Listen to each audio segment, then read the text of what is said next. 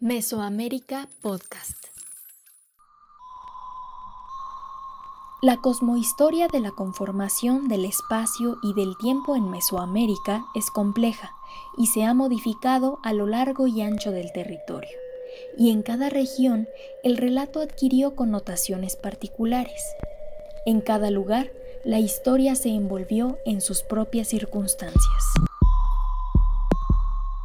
En el principio existía nada o casi nada, y la ausencia del todo se evidenciaba en una oscuridad infinita. Solo estaba el mar apacible en aquella oscuridad y silencio. Entre las pocas cosas existentes había una fuerza superior, un demiurgo que los antiguos quichés llamaban Gukumats, el creador y formador, el corazón del cielo. A esa fuerza creadora prístina, los zapotecos la llamaban Coquiché, los lacandones Cacosh y los nahuas del posclásico tardío Ometeotl, Dios dos o Tonocatehuitli, señor de nuestra carne o sustento. El gran demiurgo encerraba una dualidad que avalaba el nombre asignado por los nahuas, Señor dos. Su energía masculina, o Meteotl, se complementaba con su advocación femenina, o Mesihuatl, Señora dos.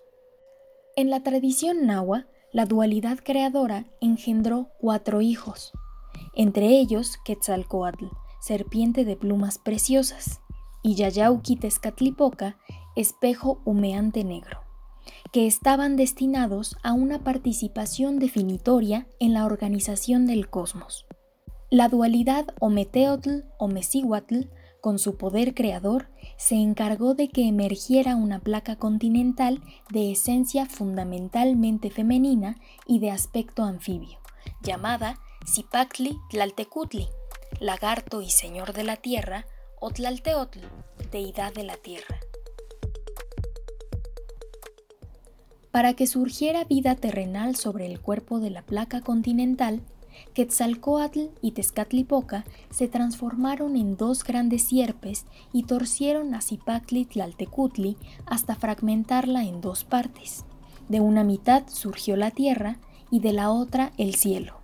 De sus cabellos surgieron árboles, hierbas y flores. De sus ojos, pozos de agua, fuentes y cuevas. De su boca, cavernas y ríos. Y de su nariz, montes y valles.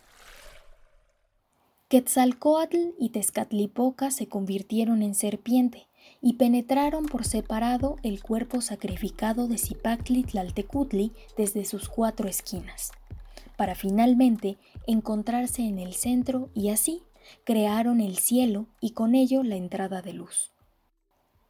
La Tierra quedó dividida en cuatro regiones cósmicas y en cada una de ellas hubo un dios columna, identificado como Tlaloque, fuerzas sagradas asociadas a Tlaloc, señor de la lluvia y los cerros, que permitieron sostener el cielo.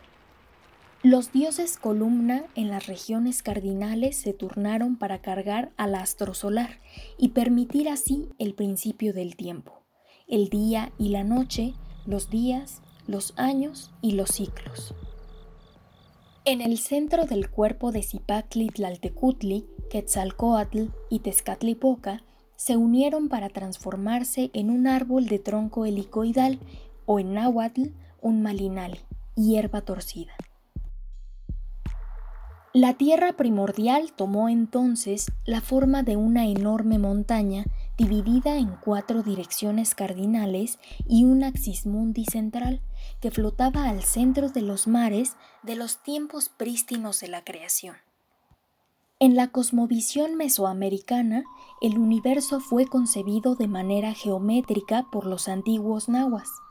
Todo el cosmos se conformaba por 22 niveles, nueve para el cielo y nueve bajo la tierra, siendo el más profundo de estos la región de los muertos, el Mictlán. Los pisos centrales estaban formados por cuatro niveles. Al centro de ellos se estableció la morada de los seres humanos. Las fuerzas cálidas del cielo descendían al espacio de la humanidad a través del eje helicoidal del cosmos, mientras que las energías frías ascendían desde el inframundo. El encuentro de los opuestos frío-calor era una hierogamia que permitía la gestación del tiempo, de ahí la importancia de sus flujos a través de los 18 niveles cósmicos correspondientes a las capas celestes y al inframundo. 18 eran también los meses del ciclo calendárico de 365 días.